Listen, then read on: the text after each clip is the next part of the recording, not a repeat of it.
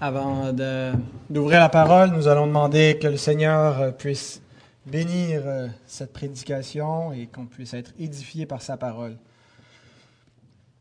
Seigneur, nous voulons nous incliner devant toi, devant ta majesté, devant la gloire de ton trône, Seigneur. Et euh, nous savons que tu diriges ton peuple par ta parole. Seigneur, c'est avec euh, tremblement que je m'avance devant toi pour parler en ton nom, sachant que c'est une chose euh, extrêmement sérieuse. Et je te prie qu'on ait aussi des dispositions dans nos cœurs de, révérence, qu'on ne traite pas ta parole euh, à la légère. Et Seigneur, surtout qu'on puisse l'écouter pour la mettre en pratique. Je te demande de bénir ta parole qui sera proclamée, Père, que tu puisses diriger nos pensées, nous éclairer, nous édifier pour ta gloire. Au nom de Christ. Amen. Alors nous sommes exhortés dans la parole de Dieu à grandir dans la parole. Nous lisons par exemple dans Colossiens, au chapitre 3, verset 16, que la parole de Christ habite parmi vous abondamment. Le mot abondamment, plousios, qui veut dire richement aussi. C'est le, mot plousios euh, veut dire riche. Euh, peut être un nominatif quand on parle des gens qui sont riches. Et donc, nous devons être riches dans la parole. Mais comment? Le reste du verset nous, décrit comment on devient riche dans la parole. Instruisez-vous et exhortez-vous les uns les autres en toute sagesse, par des psaumes, par des hymnes, par des cantiques spirituels, chantant à Dieu dans vos cœurs sous l'inspiration de la grâce. À l'époque où, Paul écrit cet épître, euh, tout le monde n'a pas sa copie des Écritures comme aujourd'hui, vous venez euh, à l'église et vous amenez vos Bibles. Est-ce que tout le monde a sa Bible? Je ne voudrais pas que vous preniez l'habitude, parce qu'on affiche le texte à l'avant, depuis amener vos Bibles. Et donc, euh, mais donc, à l'époque, où est-ce qu'on s'instruisait en particulier de la parole de Dieu? C'était dans le culte dominical. C'était lorsque l'Église se réunissait, c'était là où euh, la plupart des fidèles étaient exposés à la parole, et c'est pour ça que le, culte durait beaucoup plus longtemps, et c'était, il y avait une journée vraiment euh, consacrée pour s'instruire, pour lire la parole ensemble, s'édifier. Aujourd'hui, euh, on, on a, on a une approche un petit peu plus individualiste parce qu'on possède chacun une copie des Écritures, et bon, il y a un côté bénéfique, on peut l'étudier encore plus parce qu'on l'étudie toute la semaine. Mais euh, en même temps, il y a un effet pervers, c'est qu'on tend à négliger la centralité de la parole dans la vie de l'Église et à, à s'inter-édifier, à étudier ensemble, à lire ensemble la parole. euh, et on réduit aussi la, durée des cultes. Je me sens coupable quand je prêche un peu trop longtemps. Euh, J'ai l'impression de voir l'impatience dans les visages. Et euh, peut-être pas non plus, là, c'est c'est juste des impressions. Euh, mais donc, euh, on devrait vraiment chercher à grandir dans la parole, à, être riche dans la parole, en avoir une connaissance plus approfondie. euh, et, voilà. Parce que la parole, c'est une parole qui est vivante, bien aimé. C'est une parole qui n'est pas comme les autres livres. hein. Nous avons tous cette conviction que la, la Bible n'est pas comparable aux autres livres parce qu'elle est la parole de Dieu et elle est vivante. Notre professeur d'homilétique nous répétait souvent, la parole de Dieu fait l'œuvre de Dieu. Dieu fait son œuvre par sa parole et c'est en proclamant la parole que l'œuvre de Dieu se fait. C'est en proclamant la parole que les gens se convertissent par la la, folie de la prédication, Dieu sauve le monde. On a été régénéré par la parole et on est nourri par cette parole. On grandit par la parole de Dieu parce que Dieu agit au moyen de sa parole. Il a créé par sa parole. Euh, et, la parole s'est faite chair, il est le révélateur de Dieu et tout ce qu'il dit, tout ce qu'il fait, le Christ qui, s'incarne, euh, c'est une révélation divine. Et, ceux qui le contemplent voient Dieu au travers de lui. Et quel témoignage donc avons-nous de la parole encore aujourd'hui Bien, nous avons les Écritures et l'Esprit qui par les Écritures, euh, nous a rendus vivants pour que on ne soit pas euh, morts en lisant la parole, mais nous soyons vivants par la puissance vivante des Écritures. Et donc, euh, l'apôtre Paul nous dit, concernant les Écritures, 2 Timothée 3, 16 et 17, que toute Écriture est inspirée de Dieu. Ce n'est pas n'importe quoi qui est écrit, mais toute l'Écriture sainte, toute la Bible est inspirée, soufflée de Dieu, vient de lui c'est sa parole, c'est sa voix. Et elle est utile ou profitable pour enseigner, convaincre, corriger, instruire dans la justice afin que l'homme de Dieu soit accompli et propre à toute bonne œuvre. Elle seule nous équipe, nous rend capables des œuvres, de pratiquer les œuvres que Dieu veut que nous fassions. Euh, elle nous éclaire, elle, elle nous rend aptes et propices à servir Dieu. Donc, on a besoin de faire une expérience riche de la parole de Dieu. Nous devons être des gens de la parole, des gens qui sont riches, dont la parole de Dieu habite richement en eux. Et je suis convaincu que c'est exactement l'expérience que chacun de nous fait, n'est-ce pas? Nous sommes riches dans la parole, euh, nous sommes pleinement habités, nous en avons une connaissance profonde, nous vivons de cette parole, nous l'étudions du matin jusqu'au soir. En fait, si la Bible nous exhorte à grandir dans la parole et à être riche dans la parole, c'est parce qu'il y a un danger de ne pas l'être. Il y a un danger d'être pauvre dans la parole. Il y a un danger d'avoir, euh, si on veut, le strict minimum, de connaître euh, l'abécédaire de la foi et de s'en tenir à ces éléments-là, de ne pas croître. Hein. L'Épître aux Hébreux nous dit, vous devriez des maîtres depuis le temps où vous avez cru. Et donc, il y a un danger de stagner, un danger de ne pas être riche dans la parole. Et c'est pour ça que la Bible nous exhorte à devenir riches.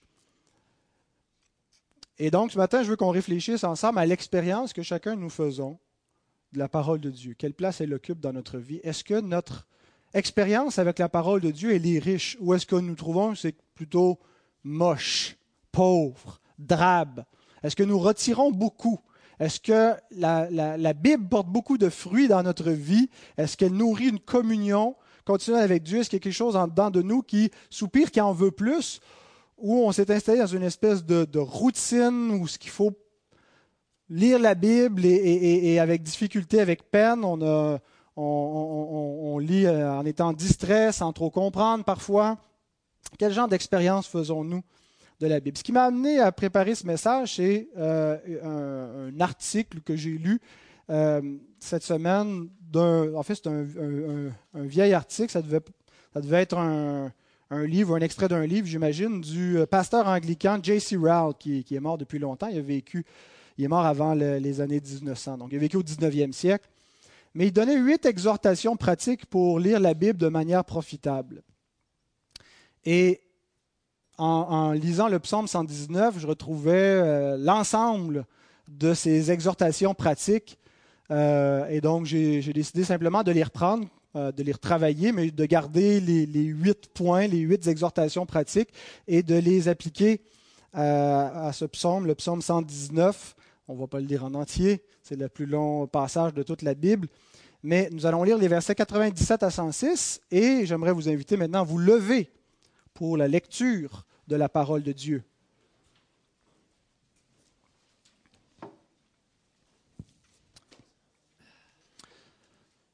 Combien j'aime ta loi.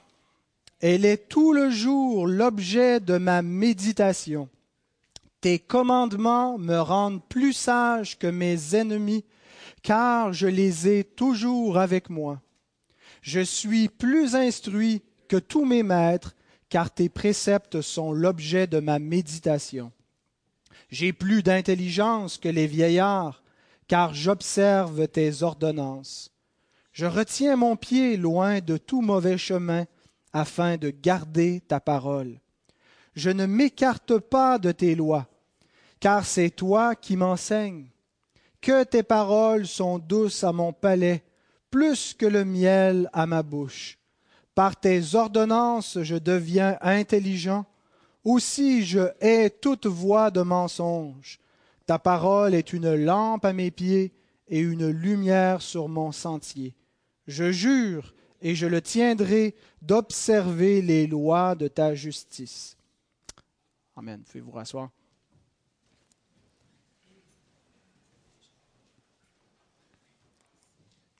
C'est pas nécessaire de le lire avec moi, mais c'était correct. Euh, vous êtes senti inspiré, j'imagine. J'ai l'impression qu'on est plus attentif quand on l'écoute. Je ne sais pas vous. Est-ce que vous avez aimé ça le lire en même temps? Vous, vous aimez mieux le lire en même temps, Madame Louise? On passera au vote peut-être. On va réfléchir à cela. Alors,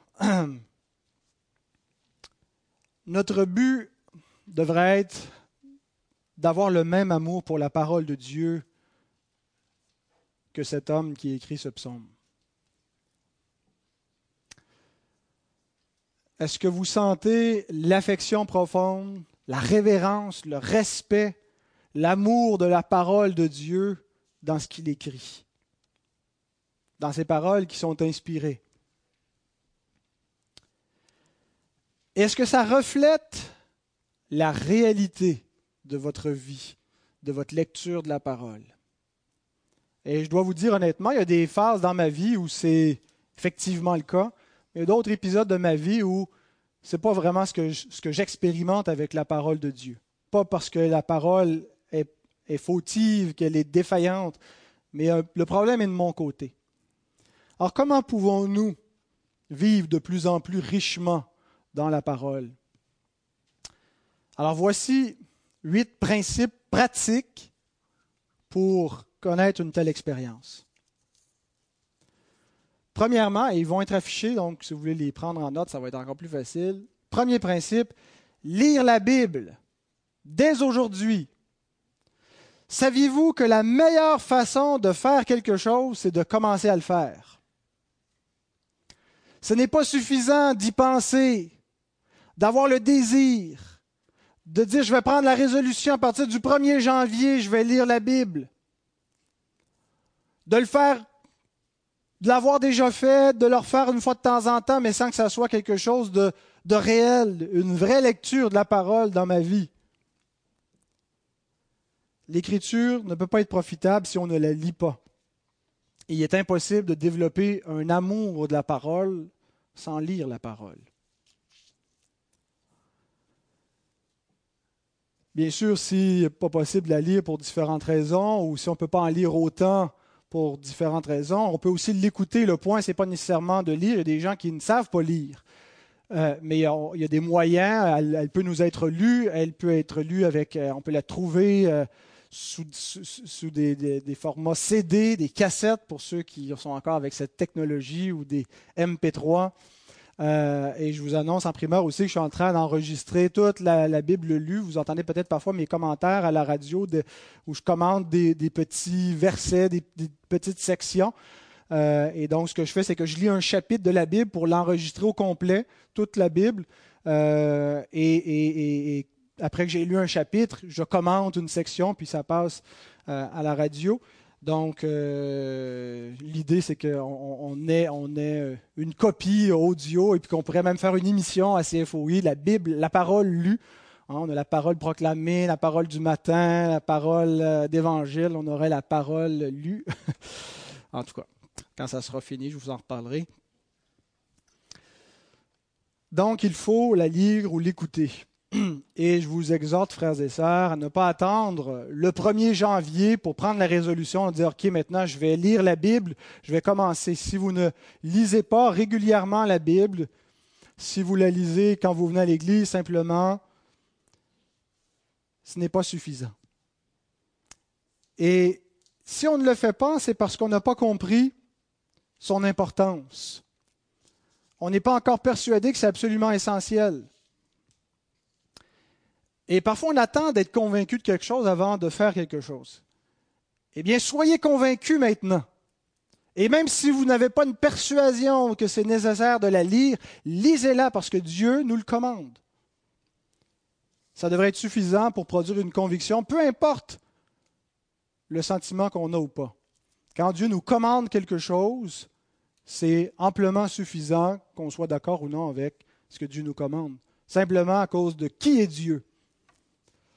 Deuxième principe, il faut lire la Bible avec l'intention de la comprendre.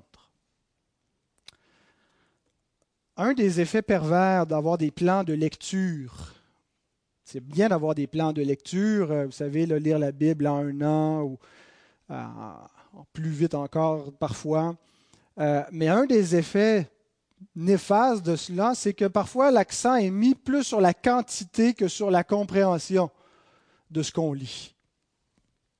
Et quand on, lit comme ça avec un plan, parfois on prend du retard, puis là on, est stressé.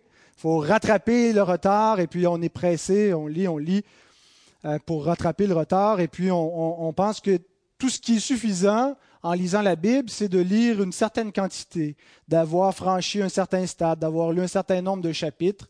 En autant que je l'ai fait, c'est suffisant.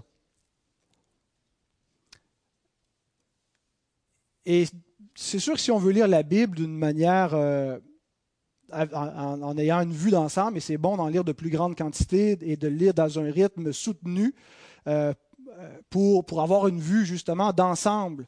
Et donc, quand on, lit avec un, rythme soutenu, on a moins le temps parfois de s'arrêter sur certains passages, mais euh, ce que j'aime faire personnellement, c'est d'essayer de lire toute la Bible en une année, donc de lire d'une manière euh, plutôt rapide, on a moins de temps de s'arrêter, et parallèlement à ça, de m'arrêter sur certaines sections, d'étudier un livre en particulier, certains passages, euh, ou, des, temps en famille qu'on prend un peu plus notre temps, mais tout en, maintenant un rythme de croisière dans une lecture pour jamais perdre l'ensemble, pour pas passer dix ans sans avoir lu euh, des sections de la Bible et, avec lesquelles on devient moins familier. Donc si on on fait simplement tourner page après page sans comprendre l'écriture, il y a un problème avec notre lecture de la Bible. Et on a tous expérimenté, vous savez, ce genre de, lecture, et ce n'est pas seulement quand on lit la Bible, c'est peut être quand on lit n'importe quel livre, on lit, on voit des mots, nos yeux continuent, mais notre pensée est complètement ailleurs. Est-ce que ça vous a déjà fait ça, vous? Vous lisez la Bible, vous lisez un livre et vous n'apprenez rien. Euh, c'est comme d'essayer de, faire des mots mystères en écoutant un film ou de lire un livre en, écoutant un film, soit que notre, lecture va être distraite ou soit que notre compréhension du film va être, complètement distraite. Euh, on doit lire avec une concentration, avec une compréhension. Autrement, ça demeure un mystère. Et donc, pour ça, il faut faire un effort. On ne peut pas juste se dire, je dois lire la Bible, lire pour la lire, ça ne sert de rien. Le psalmiste dit, elle est tout le jour l'objet de ma méditation. Il la médite. Hein, c'est l'image de, qu'on la rumine, qu'on la mâche, qu'on la repasse, qu'on prend le temps de réfléchir. On peut lire de grandes quantités, mais c'est important de méditer, de comprendre ce que nous lisons, parce que la Bible a un message, c'est Dieu qui nous parle. Il nous parle d'instruction dans le psaume 119. On doit être instruit. J.C. Rowell écrit Mettez au clair dans votre esprit comme une règle générale qu'une Bible qui n'est pas comprise est une Bible qui ne fait aucun bien.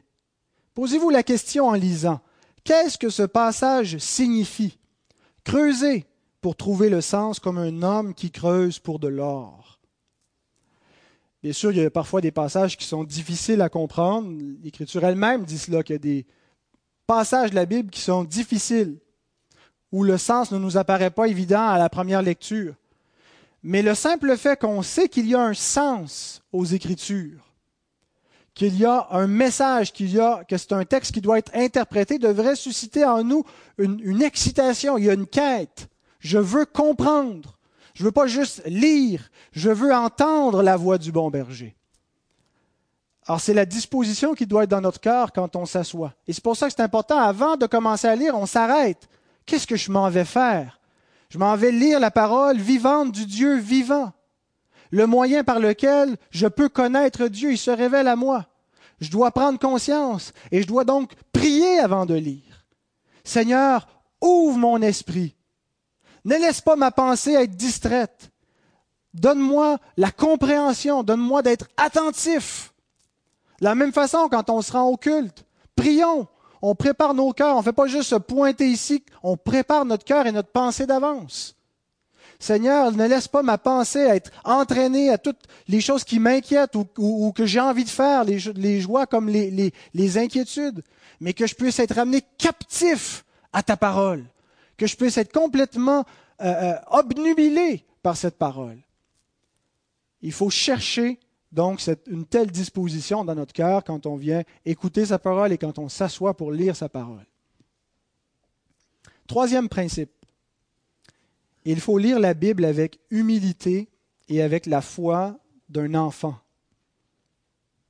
Le plus grand obstacle à notre profitabilité de la Bible, ce n'est pas l'incompréhension, mais le péché. Il y a des passages qui sont difficiles à comprendre, mais ce n'est pas le plus grand obstacle à ce qu'on soit édifié par la Bible, à ce que notre lecture de la Bible soit riche. Le plus grand obstacle, c'est notre propre péché. Le refus d'écouter. On est mis en garde. Si aujourd'hui vous entendez sa voix, n'endurcissez pas vos cœurs. C'est des paroles qui sont dites au peuple de l'Alliance. C'est des paroles qui sont répétées à l'Église, à des gens qui professent la foi. Ne pensons pas que c'est seulement les pécheurs qui refusent catégoriquement l'Évangile qui risquent d'endurcir leur cœur à la parole de Dieu. Même ceux qui ont dit oui à Christ, qui l'ont reconnu comme Seigneur, lui disent souvent non sur certains aspects. Jésus dit, pourquoi vous m'appelez Seigneur, Seigneur, et vous ne faites pas ce que je vous dis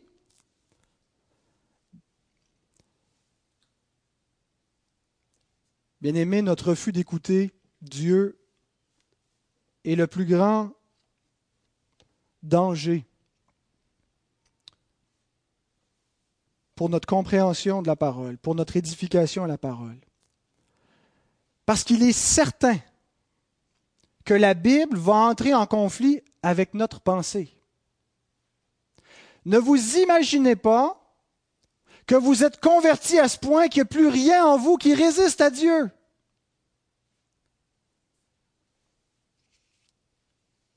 Il est certain que la Bible va rentrer en conflit avec nos affections, avec notre façon de penser, parce que nous sommes encore des pécheurs.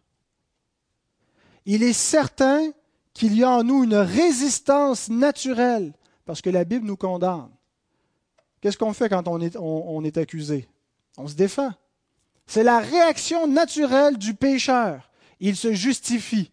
Il renvoie la faute sur l'autre. Il veut changer le sens de la parole. Il se convainc par de faux raisonnements. Ou parfois, ce n'est pas nous qu'elle condamne. Parfois, elle condamne quelqu'un de proche, quelqu'un qu'on aime, un ami. ça nous fait de la peine pour lui, pour elle. Méfions-nous de nos propres raisonnements. On ne veut pas entendre ce que la parole nous dit pour ce qu'elle est. Et c'est notre plus grand danger à être, le, plus grand obstacle à notre édification. le litige ou l'enjeu se résume à ceci. À qui nous allons nous fier? À l'homme ou à Dieu? Si je me fie à mes pensées et je refuse d'écouter la parole, la Bible, je me fie à l'homme. Malheur à celui qui se fie à l'homme.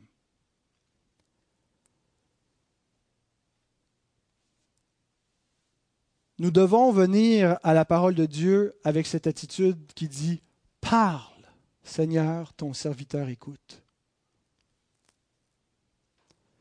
Tu as peut-être des choses que je n'ai pas envie d'entendre que tu veux me dire. Parle, ton serviteur écoute. Si nous venons avec une oreille qui est conditionnellement ouverte, parle dans la mesure où tu as des choses agréables à me dire, où tu veux m'encourager, me, flatter, me faire du bien. Mais ne me dis rien qui va me, faire de la peine, qui va m'amener à être obligé de changer quoi que ce soit dans ma vie. Je veux rien savoir de changer quoi que ce soit. Mais pour le reste, tu peux dire ce que tu as envie de dire. Nous ne profiterons pas beaucoup de la parole de Dieu avec une telle attitude de cœur.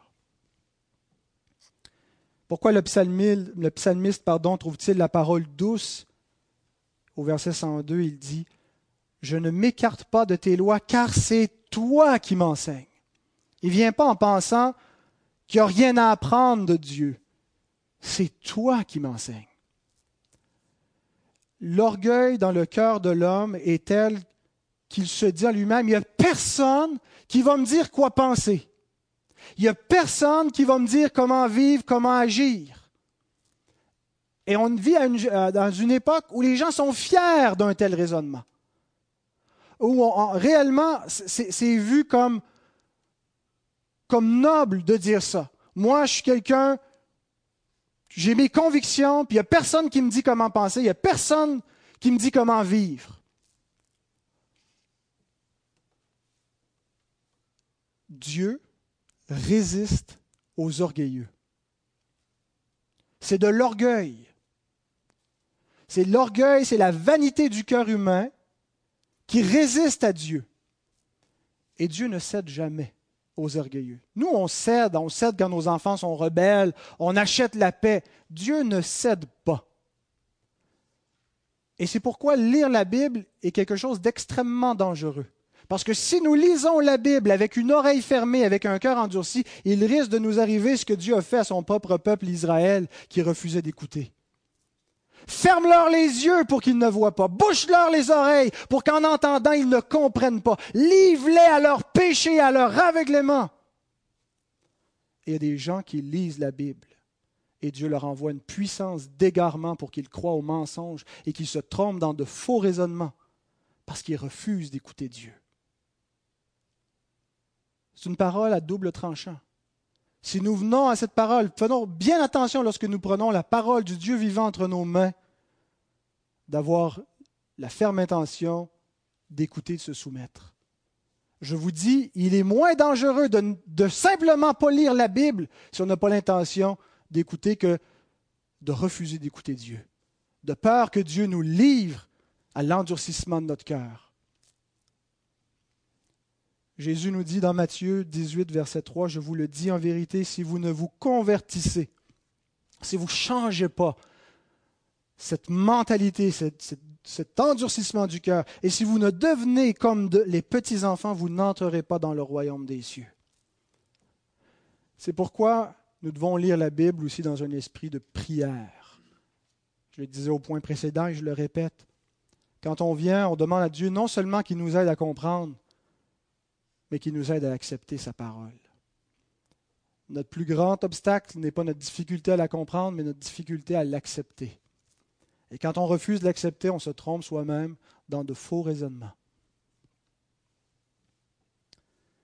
Quatrième principe pour lire la Bible d'une manière profitable, lire la Bible en y obéissant et en appliquant son enseignement. C'est quoi la différence avec le point précédent?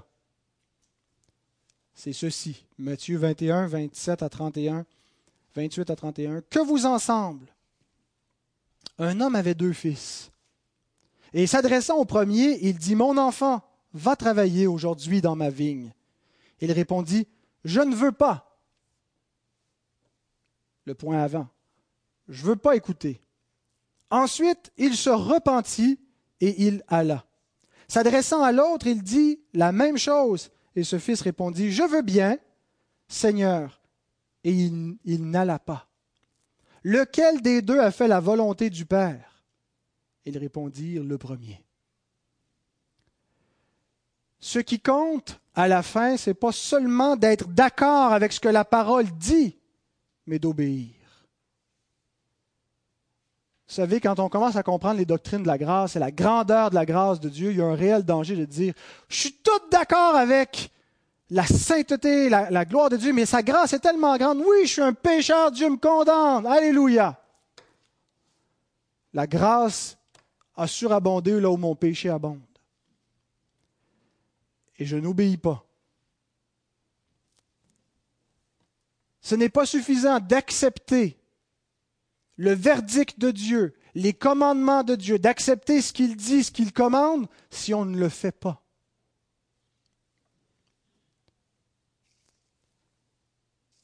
Et une telle attitude ne nous permettra pas de profiter de la parole. Car il est écrit, Jacques 1, versets 22 à 25, Mettez en pratique la parole. Et ne vous bornez pas à l'écouter en vous trompant vous-même par de faux raisonnements. Car si quelqu'un écoute la parole et ne la met pas en pratique, il est semblable à un homme qui regarde dans un miroir son visage naturel et qui, après s'être regardé, s'en va et oublie aussitôt quel il était. Mais celui qui aura plongé les regards dans la loi parfaite, la loi de la liberté, et qui aura persévéré n'étant pas un auditeur oublieux, mais se mettant à l'œuvre, celui-là sera heureux dans son activité. Lequel va être heureux? Lequel va avoir une âme qui se réjouit, qui est béni Celui qui met en pratique la parole et qui ne fait pas seulement se borner à l'écouter. Parce que celui qui se borne à l'écouter sans lui obéir, qu'est-ce qui lui arrive? Dieu le livre à des faux raisonnements. Il se trompe lui-même. Et il finit par nier même le point précédent. Il refuse la parole. Si on n'obéit pas à la parole, on refuse la parole. Le psalmiste aime la parole parce qu'il la met en pratique. Aimer, c'est obéir. Le verset 105 déclare, Ta parole est une lampe à mes pieds et une lumière sur mon sentier. Elle m'éclaire, elle me montre le chemin. Mais regardez le verset 106, Je jure et je le tiendrai d'observer les lois de ta justice. C'est une chose de reconnaître que c'est la parole qui nous éclaire et qui, doit nous guider. Et c'en est une autre d'actuellement, c'est plutôt un anglicisme, d'effectivement tenir cette parole, la suivre. Il n'est pas question de ne plus pécher quand il dit Je jure, je le tiendrai d'observer les lois de ta justice il prétend pas qu'il ne commettra plus jamais aucun péché, qu'il ne désobéira jamais à la parole de Dieu, mais qu'il est résolu à y obéir. Il va tomber, mais je vais me relever par la grâce de Dieu. Je vais chercher à obéir de tout mon cœur. Et c'est une résolution que plusieurs croyants n'ont pas prise.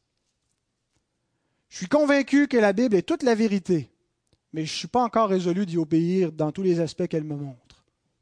C'est grave.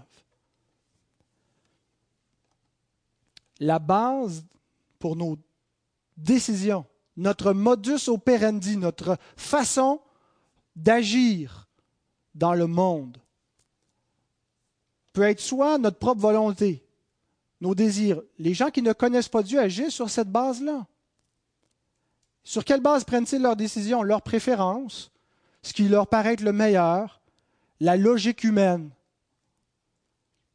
Et c'est la chose la plus naturelle, la plus intuitive de faire, de se fier sur ses pensées, jusqu'à ce qu'on réalise qu'on est notre premier ennemi.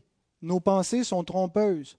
Et on n'est pas ami de soi-même en suivant nos propres pensées, parce que nos pensées de l'homme sont mensongères, elles sont corrompues, sont affectées par la chute. Donc si on ne peut pas se fier à nos propres pensées, Qu'est-ce qu'on ferait si on ne pouvait pas se fier à nos propres yeux? Si toute la réalité qu'on perçoit est, distorsionnée, ce n'est pas vraiment un verbe, mais si, on n'aperçoit pas les choses telles qu'elles sont, si quelqu'un nous convainquait que notre perception de la réalité est fausse, on dirait donne-nous, donne-moi un standard sur lequel je peux me fier et je vais le suivre.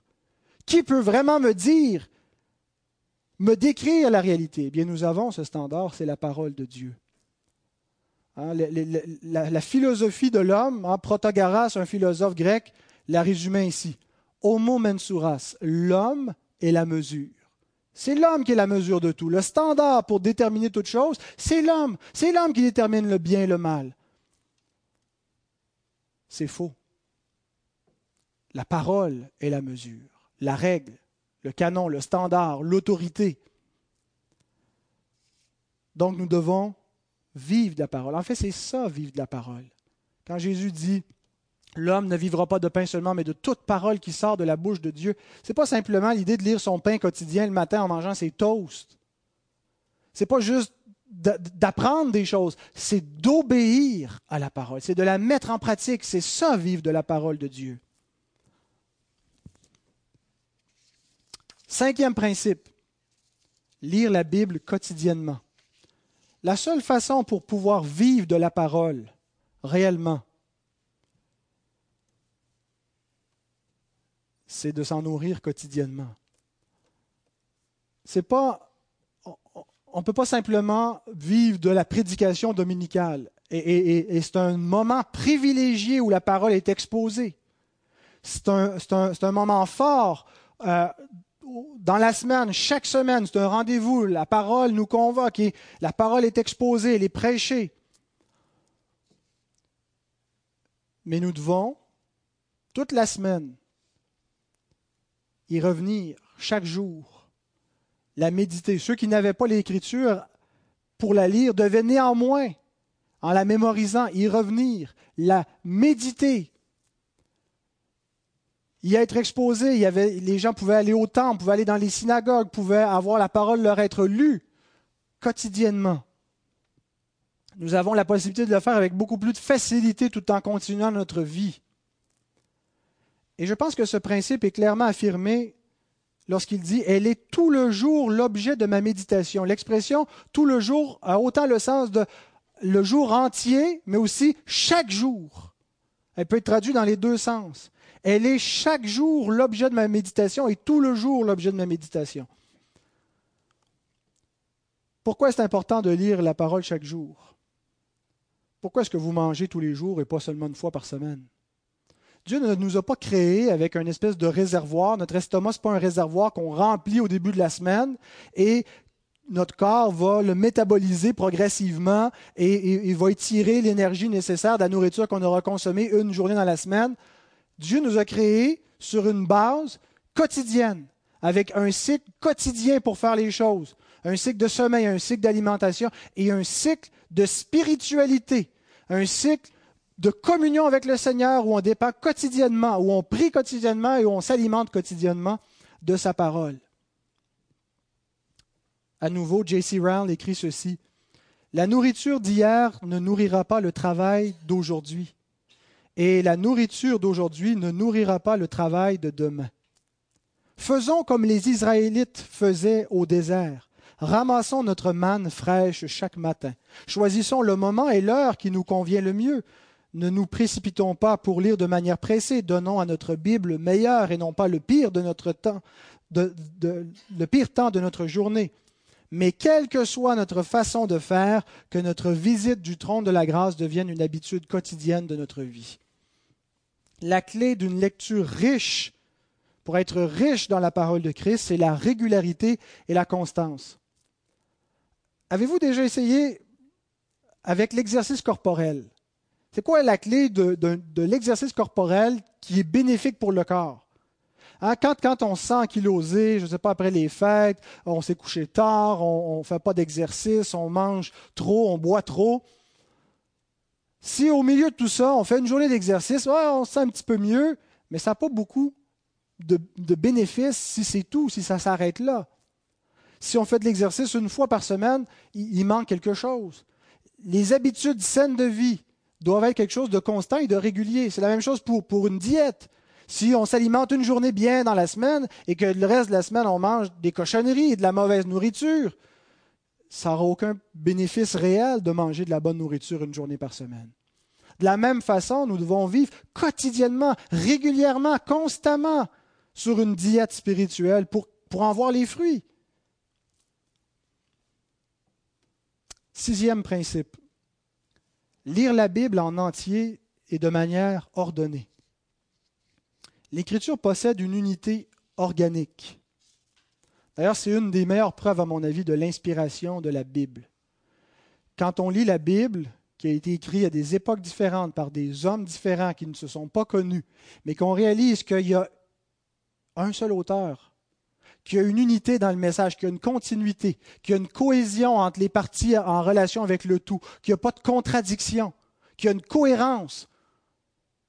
Et, plus on voit cette cohérence, on se dit, ça ne peut qu'être Dieu qui est l'auteur de cette parole. Oui, Dieu a passé par des hommes qui l'ont instruit, mais c'est Dieu qui a parlé. Si on n'approche pas l'Écriture comme ça, on l'approche comme les libéraux le font, les théologiens libéraux, qui ne croient pas que l'Écriture est inspirée, ne croient pas qu'elle vient de Dieu. Ils croient que c'est simplement un phénomène naturel parmi les hommes. Alors qu'est-ce qu'ils font? Ils essaient de la déconstruire. Hein, ils opposent Moïse à Jésus, Paul et Jacques, et, ils déconstruisent chaque partie. Puis il y a des éditeurs qui sont venus puis qui ont pris telle source et telle source, qui ont mis ça ensemble, et, et ils ne voient pas que c'est un tout cohérent qui se tient. Nous avons lu tantôt dans 2 Timothée 3,16 que toute l'Écriture est inspirée et utile, c'est-à-dire profitable. Il n'y a pas une partie des Écritures qui n'est pas profitable pour notre édification. Donc nous devons en arriver à notre lecture d'avoir une compréhension cohérente. On rencontre parfois des gens qui ont un discours incohérent. Si leur discours est incohérent, c'est parce que leur pensée est incohérente. Et il en est ainsi à cause de la pensée discursive de l'homme qui est affectée. C'est les effets noétiques de la chute. La pensée ne résonne pas comme il faut. Ce qui va rendre notre pensée cohérente, en particulier, c'est lorsqu'elle a une compréhension cohérente de la parole de Dieu. La parole est cohérente. Ce n'est pas un ramassis de contradictions, d'expériences de, éparses qui veulent rien dire. Il y a un message. Il y a un évangile qui est là, qui nous est révélé, qui nous montre la gloire de Dieu, qui nous amène à vivre d'une manière qui reflète cette gloire-là. Alors, il faut développer une compréhension cohérente de la parole. Le psalmiste dit, psaume 119, verset 13, De mes lèvres j'énumère toutes les sentences de ta bouche.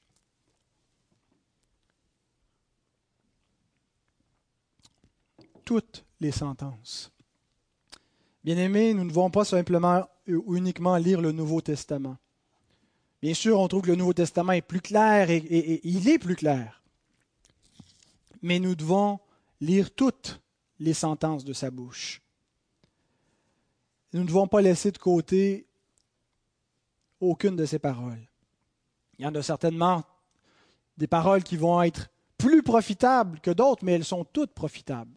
Il y a des sections plus importantes parce qu'elles amènent une, plus grande clarté dans la révélation, qui augmente notre compréhension et qui éclaire les passages moins clairs n'est pas nécessaire de toujours lire la Bible d'une manière euh, dans l'ordre canonique, c'est-à-dire qu'il faut toujours lire Genèse, Exode, Lévitique, Nombre, Deutéronome, Josué, jusqu'à l'Apocalypse. Euh, c'est correct si on veut la lire de couvert à couvert, mais on peut euh, prendre une période et dire je vais lire la Torah, et là je vais étudier ensuite l'Apocalypse, et, mais si on fait ce qu'on appelle du, cherry picking, on lit un petit peu ici, un petit peu là, et qu'on ne lit pas de manière substantielle l'ensemble du, canon, euh, et, qu'on n'apprend pas à relier les parties avec le tout, eh bien, on ne développera jamais une pensée cohérente et une lecture riche de la parole de Dieu. Il est important de savoir, de connaître la parole, de savoir où trouver ce que la parole dit. 2 Timothée 2,15 nous dit Efforce-toi de te présenter devant Dieu comme un homme éprouvé, un ouvrier qui n'a point à rougir, qui dispense droitement la parole de vérité. L'expression dispenser droitement, c'est l'idée de qui sait ouvrir un chemin, qui est capable de bien diviser la parole, de bien faire les distinctions, de savoir appliquer. Bien sûr, c'est une exhortation en particulier aux ministres de la parole. Tous les, les, étudiants de la Bible ne sont pas tenus au même standard, mais nous devons tendre vers cela, savoir ouvrir un chemin dans la Bible, savoir où se retrouver, où trouver ce qui, est, enseigné, où est-ce qu'on a lu ça, et donc nous devons l'étudier, pas seulement la lire passivement. Septième principe, lire la Bible d'une manière simple et honnête. Vous allez entendre, vous avez sûrement déjà entendu, des interprétations capillotractées. J'aime beaucoup cette expression voilà, tiré par les cheveux. des interprétations de la Bible euh, qui, peuvent être farfelues, d'autres parfois qui ont dit Ouais, peut-être, c'est étrange, c'est pas aussi euh, bizarre que d'autres. Et parfois, on ajoute pour euh, se persuader que ça vient vraiment, que c'est une bonne interprétation. L'Esprit m'a dit que. Alors, une fois que l'Esprit te le dit, ben là, tu ne peux plus rien dire. Euh, si l'Esprit le dit, l'Esprit ne doit pas se tromper. Euh, mais si on prend tout ce que les gens disent quand l'Esprit leur dit, ben, soit que l'Esprit se contredit, parce qu'il euh, y a des gens qui ne disent pas la même chose alors qu'ils parlent d'un même texte, et tous les deux disent l'Esprit me dit, ou soit que l'Esprit dit des choses différentes à différentes personnes. Et donc, ce qui impliquerait que le sens des, Écritures n'est plus dans les Écritures, mais ça devient dans l'expérience qu'on fait avec les Écritures. Et je pense que ça, c'est une, mauvaise approche de la Bible, de penser que c'est notre interprétation avec l'expérience du Saint-Esprit qui confère à la Bible son sens. C'est pratiquement de nier l'inspiration des Écritures de dire ça, c'est de nier en fait ce que l'Écriture dit quand elle affirme elle-même avoir un sens. Quand Paul dit que les gens mal affermis tordent le sens des Écritures, il est en train d'affirmer que les Écritures ont un sens. Et ce sens n'est pas multiple. Il est le même pour tous. Il y a des applications différentes dans, des contextes différents. Ce que l'Esprit va me montrer comment appliquer dans ma vie, une, même vérité qu'un autre va être différent, mais ça demeure la même vérité. Le sens des Écritures n'est pas multiple, il est un. Donc, ne cherchons pas des interprétations forcées, étranges au texte, parce qu'on trouve que ah, c'est une bonne association d'idées. Vous vous souvenez de cette histoire de l'homme qui rencontre son ami qui euh, fait longtemps qu'il n'a pas vu.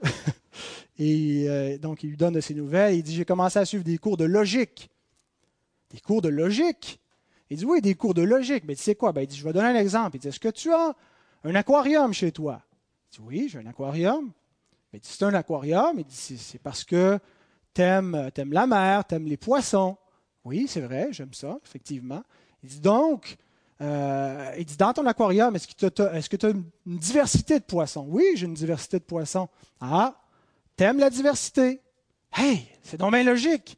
Et si t'aimes la diversité, tu n'es probablement pas un raciste. Tu dois aimer euh, les différentes races et donc euh, toutes sortes de cultures. Hey, c'est vraiment bon, ça. Ça fait du sens. J'aime ça, ces cours-là. Je vais commencer à suivre ça.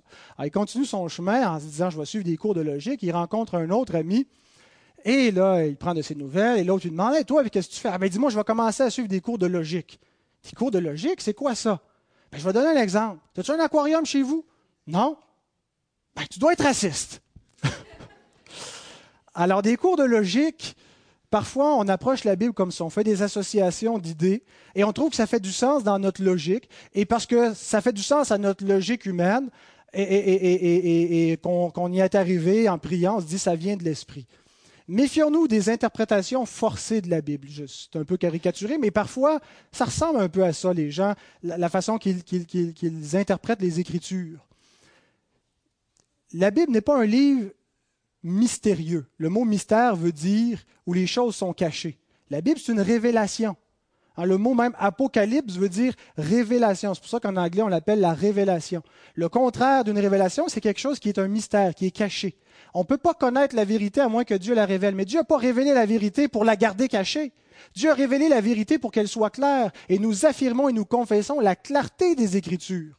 Le message des Écritures est clair. Oui, il y a des passages moins clairs qui doivent être éclairés par les passages plus clairs. Mais la Bible n'est pas un livre rempli d'obscurité. C'est un livre qui est rempli de lumière, que quand on lit, on devrait le comprendre. Et un, bon moyen c'est d'interpréter la Bible en harmonie avec l'Église. Pierre nous dit qu'il n'y a pas un passage des Écritures qui peut être l'objet d'interprétation privée, particulière. C'est-à-dire qu'on ne doit pas, euh, chacun pour soi, lire la Bible. Ailleurs, l'Écriture nous dit que l'Église, elle est la colonne et l'appui de la vérité. Ce n'est pas la vérité qui est la colonne et l'appui de l'Église, c'est l'Église qui est la colonne et l'appui de la vérité. Qu'est-ce que ça veut dire? Ça veut dire que c'est l'Église qui a reçu le mandat de confesser la vérité dans le monde et de l'élever aux yeux des hommes. Est-ce que l'Église est infaillible? Est-ce que l'Église peut se tromper? Est-ce que l'Église peut affirmer des choses et errer dans son interprétation? Absolument. Est-ce que l'Église a erré? Absolument que l'Église a erré par moments dans certaines de ses interprétations. Mais est-ce que Dieu a promis à l'Église de la garder? Jésus dit qu'il va garder son Église. Il a dit qu'il allait l'éclairer, qu'il allait la guider, et que les portes du séjour des morts ne prévaudraient point contre elle. Et que si elle cherche sincèrement à être éclairée par l'Esprit en lisant la parole, qu'il allait l'éclairer. Donc, si on arrive à une interprétation où aucun chrétien est arrivé dans l'histoire, il y a un problème. Si on, et, et, c'est pas de dire, parce que parfois quand on affirme ça, des gens disent non, moi je ne veux pas me fier à la tradition de l'Église, c'est se fier aux hommes, je veux me fier à la Bible, ça c'est se fier à Dieu. Amen, on veut se fier à Dieu. Mais est-ce que Dieu n'a pas promis qu'il éclairait son Église? Ce qu'on cherche, ce n'est pas l'interprétation des hommes, c'est comment le Saint-Esprit a éclairé les hommes au travers de l'histoire. Et c'est très prétentieux de dire qu'on n'a pas besoin de tout ce que le Saint-Esprit a fait depuis 2000 ans à son Église et que par notre interprétation privée, moi tout seul avec le Saint-Esprit dans ma chambre, on va déterminer ce que la Bible veut dire. Et, et oui, le Saint-Esprit va nous éclairer individuellement, mais il va le faire en harmonie avec la façon qu'il a conduit son Église. Donc nous devons examiner ce que l'Église a affirmé dans l'histoire. C'est pour ça qu'on a une approche confessionnelle, c'est pour ça qu'on a des confessions de foi, parce qu'on veut rester en harmonie avec le christianisme orthodoxe, avec les conciles qui ont, été fidèles aux Écritures. La doctrine de la Trinité, la doctrine du Christ. Et donc, ce n'est pas de dire qu'il faut être d'accord avec tout ce que l'Église locale enseigne nécessairement. On n'est pas en train de prétendre que l'Église est infaillible. Mais si on, se prive de la communauté, du peuple de Dieu, du peuple de l'Alliance, pour lire la parole, eh bien, on approche l'Écriture d'une façon qui est contraire à l'Écriture.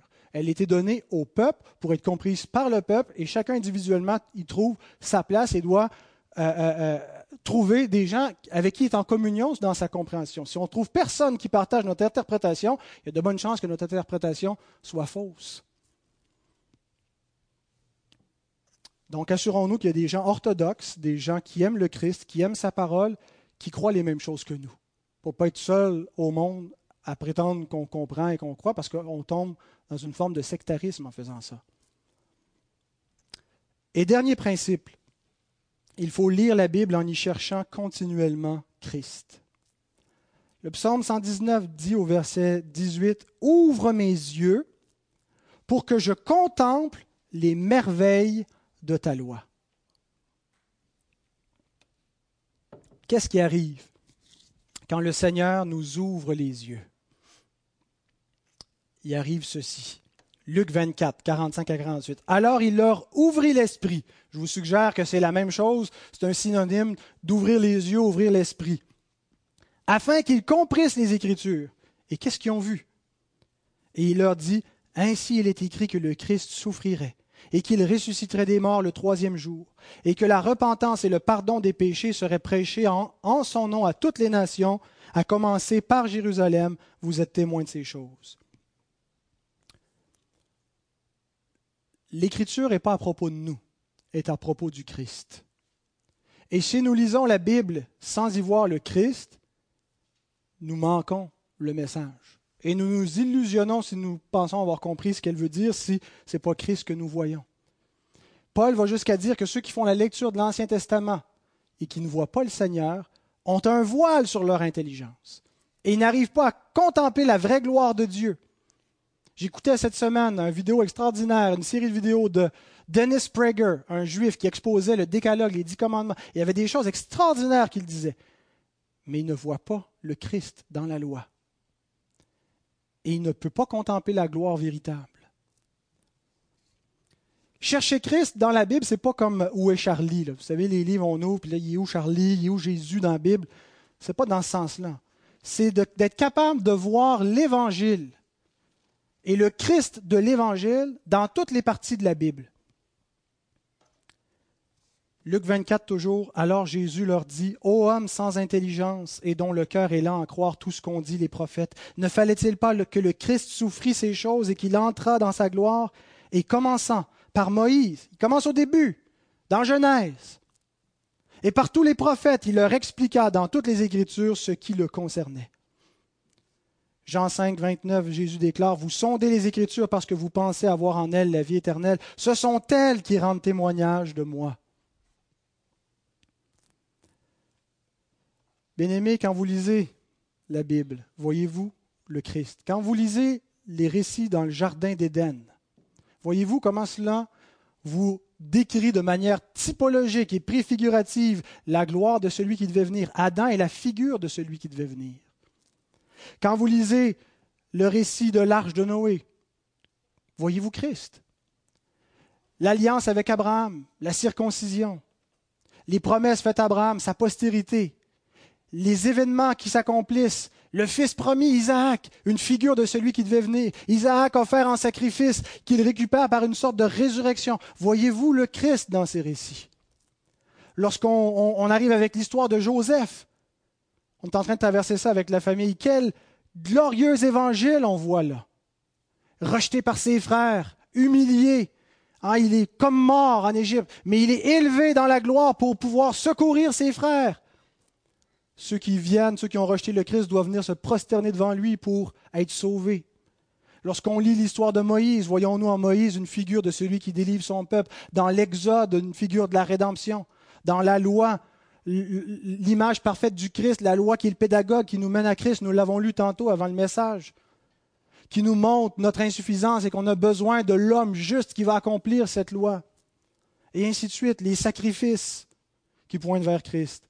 Josué qui nous pointe vers le vrai, le vrai Josué, d'ailleurs ils ont le même nom, qui va conquérir, qui va chasser les ennemis.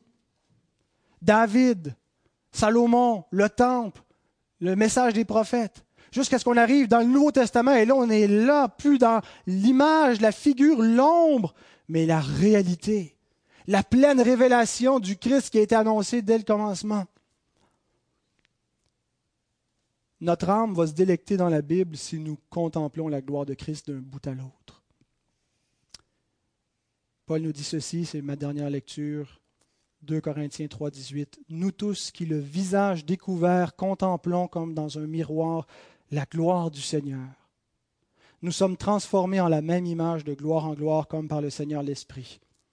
Il nous décrit où nous voyons cette gloire, dans la nouvelle alliance qui était déjà révélée dans l'Ancien Testament, mais qui n'était pas encore pleinement établie, qui est venue comme un lever de soleil, des rayons progressifs, jusqu'à ce que, à l'incarnation, c'est midi, la lumière pleine est là. Et il dit maintenant, nous voyons la vraie image de la gloire de Dieu dans le Christ. Et c'est ce que nous devons voir en lisant la parole. C'est là où notre lecture de la Bible va être extrêmement profitable si nous apprenons à y trouver Christ, à y voir l'Évangile. Amen.